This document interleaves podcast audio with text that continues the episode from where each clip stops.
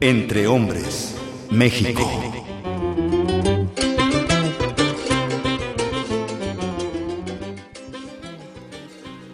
Los sentipensantes del siglo XXI.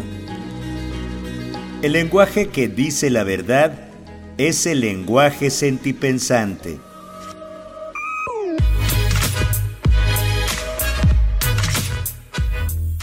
Estas palabras de Eduardo Galeano hablan de aquellas personas que son capaces de pensar sintiendo y sentir pensando.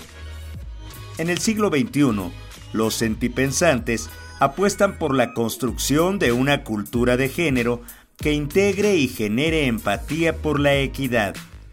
Uno de ellos es Roberto Celedón, integrante de Crea Equidad, que trabaja estos temas con jóvenes estudiantes.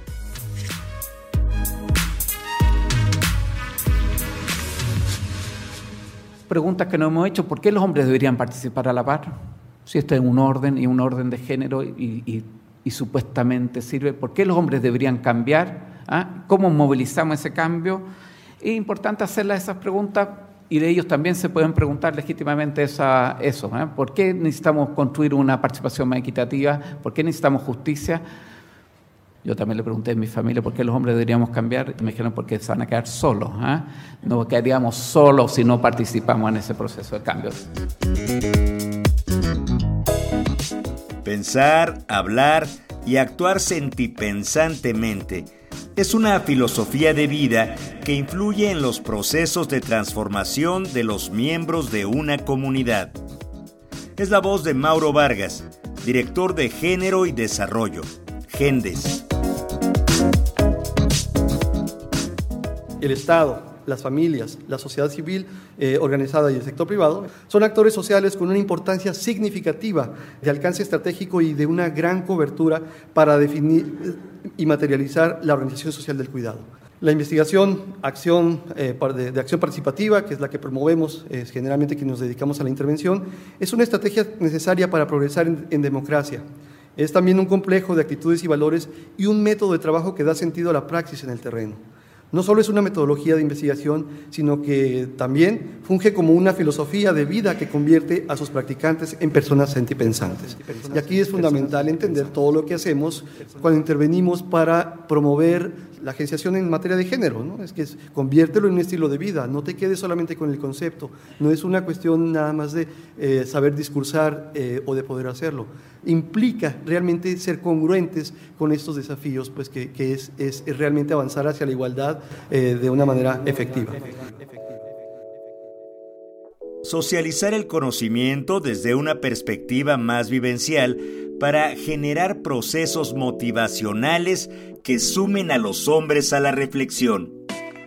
Tal convicción, afirma Jimmy Tellería, nos permitirá llevar los términos académicos a un lenguaje más cotidiano, más vivencial. Así piensa este experto en masculinidades y director de la organización SISTAC.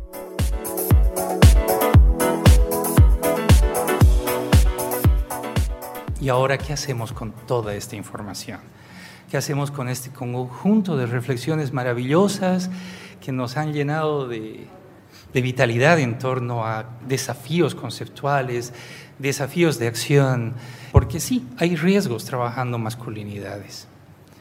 Tenemos la dificultad y complejidad, por supuesto, de traducir todo lo dicho, todo lo expuesto, todo lo teórico, todo lo conceptual, con esos hombres de la cotidianeidad que no van a estar reflexionando desde lo teórico, sino más bien desde cosas más vivenciales.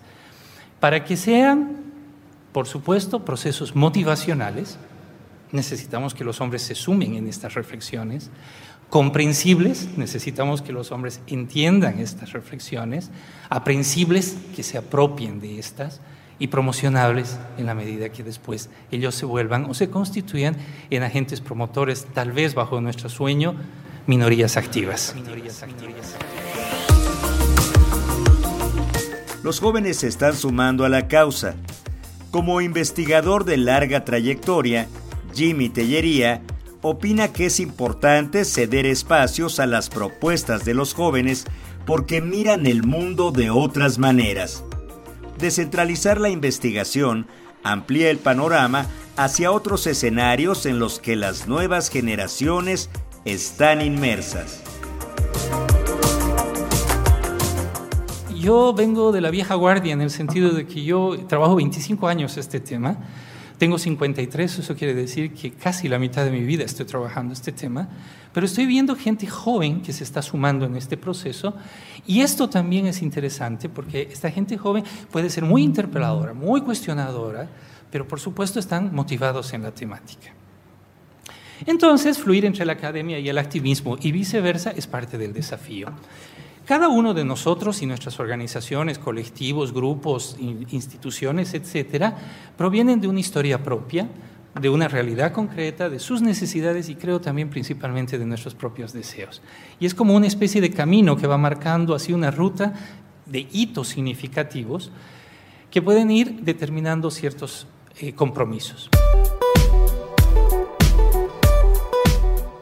Eduentretenimiento es generar estrategias de comunicación que integren la participación social. Los medios de comunicación son fundamentales para impulsar procesos de transformación en la comunidad a la que se dirigen. Para Tellería, los medios evidencian realidades y propician procesos de paz, justicia, igualdad y empatía con quienes convivimos. ¿A cuánta gente podemos llegar nosotros interactuando directamente en talleres a lo largo de toda nuestra vida? No nos va a alcanzar ni la vida ni el cuerpo para llegar a toda la población masculina a la que quisiéramos llegar y femenina también. Entonces el entretenimiento se constituye en una estrategia masiva para llegar a través de instrumentos como la teleserie, la radioserie, etcétera, no con el fin de cambiar, estos instrumentos no cambian la vida, pero por lo menos evidencian realidades para ser interpeladas. Em, en torno al tema de infancia, yo les decía, estamos llegando muy tarde. O sea, llegar a adolescentes de 15 años para arriba me parece que ya es un poco tarde. Y cuando llegas a hombres mayores, no es que creo en la frase que las abuelas y abuelos nos decían que árbol chueco nunca se endereza, pero es más difícil enderezarlo, digo, si nuestro rol es ese. Pero si trabajamos con los niños tenemos que tener cuidado y una estrategia muy clara. No estamos yendo a desmontar patriarcados ni machismos en los niños, estamos yendo a construir un mundo de valores nuevos. Y por ende, allí me he planteado, nos hemos planteado en la oficina, dos valores centrales que nos gustaría trabajar con estos niños. Cultura de paz y cultura de cuidados. Y me parece que de cuatro para arriba va a ser un desafío interesante. Grandes dilemas que tenemos, somos adultos, tenemos caja adultista, salir de esa caja no va a ser fácil, habrá desafíos tremendos, traducir todo esto en material de edo entretenimiento, más todavía, porque generar audiovisuales para niños no va a ser fácil. ¿no? Además, competir con Bob Esponja, bueno, yo todavía sigo con lo de Bob Esponja, pero creo que hay otros tipos de caricaturas más perversas por ahí. Eh, y con respecto a la ética de los facilitadores, yo sí creo que hay que trabajar mucho la decolonialidad del propio facilitador. Es decir, eh, muchas veces tendemos a llevar como una voz de transformación absoluta, como sujetos morales, éticos absolutos, de que somos tan limpios, somos tan trabajados, somos tan despatriarcalizados, que podemos decirle al otro cómo debe continuar su vida para ser mejor. Y a veces creo que cometemos mucho ese error. De ahí que tenemos que promover mucho esa capacidad autocrítica. No tenemos verdades absolutas.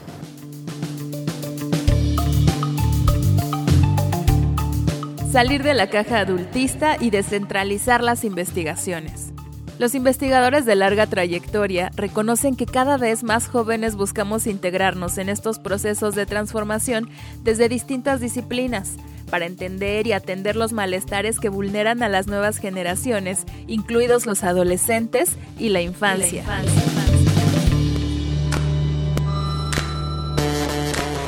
Con 550 programas, Entre Hombres México ha dado cuenta de que sí, hay hombres en movimiento, que reconocemos la diversidad de las personas, sus carencias, problemas y desigualdades. Vivimos en una sociedad dinámica.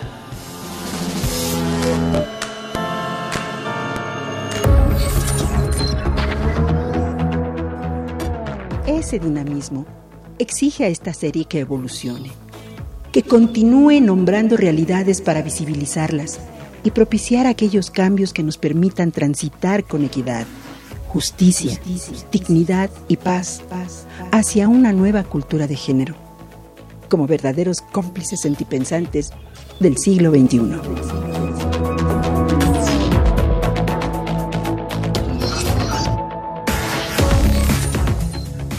Entrehombres.net. En esta dirección electrónica encontrarás las ligas a los textos consultados para este programa y también la liga al video de la conferencia sobre relación entre teoría e intervención con hombres en educación, infancia y familia, como parte de las actividades realizadas durante el encuentro 20 años de estudios de hombres y masculinidades en América Latina, qué hemos hecho y hacia dónde vamos. También encontrarás las 550 emisiones de esta serie, así como conferencias y entrevistas realizadas a investigadores, académicos y activistas de México y América Latina. ¿Tienes algún comentario? Escríbenos. Twitter arroba entre hombres. Facebook y YouTube entre hombres 1060. Realización Elizabeth Cárdenas. Voz José Ángel Domínguez. Producción, Pita Cortés. Entre Hombres, México.